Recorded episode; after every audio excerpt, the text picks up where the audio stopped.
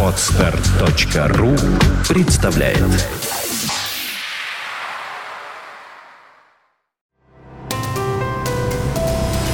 Здравствуйте, уважаемые слушатели! Редакция сайта бухгалтерия.ру подготовила для вас обзор самых обсуждаемых новостей недели с 9 по 15 июля.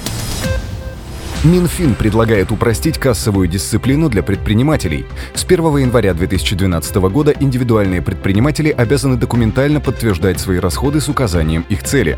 Однако теперь Минфин рекомендует правительству упростить эту обязанность. Чиновники считают необходимым освободить малый бизнес от повинности ежедневно сдавать выручку в банк и фиксировать ее в кассовой книге. Дело в том, что сами коммерсанты, а также члены их семей могут использовать средства как в бизнесе, так и для личного пользования.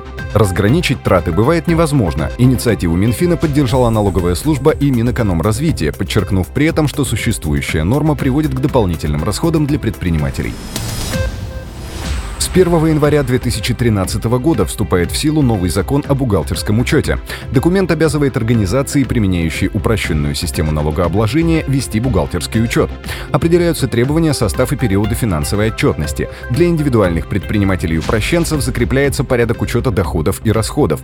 Закон также предусматривает упрощенный порядок ведения бухгалтерского учета для отдельных категорий некоммерческих организаций. При возврате товаров, принятых на учет, покупатель выставляет обычный счет-фактуру. Если товары не были учтены, покупателям составляется корректировочный счет-фактура.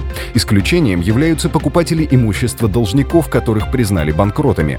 Для них обязанность составлять счета фактуры, в том числе корректировочные, не установлена законодательством. Подробности на сайте berator.ru. Порядок предоставления отпуска может измениться для женщин, имеющих детей до 14 лет. В Госдуму на рассмотрение поступил законопроект, согласно которому работодатель должен будет дать ежегодный отпуск сотрудницам с детьми в любое удобное для них время.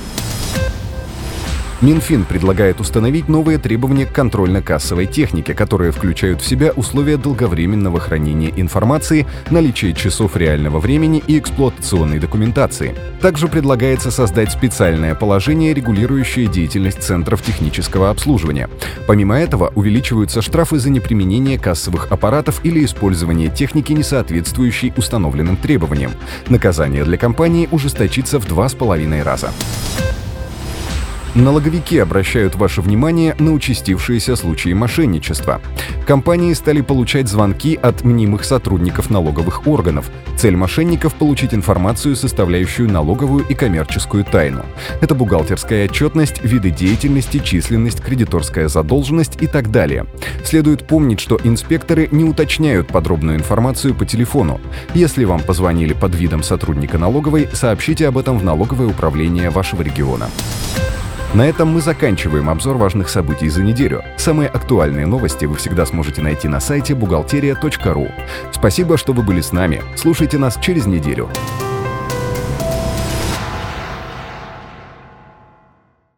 Скачать другие выпуски подкаста вы можете на podster.ru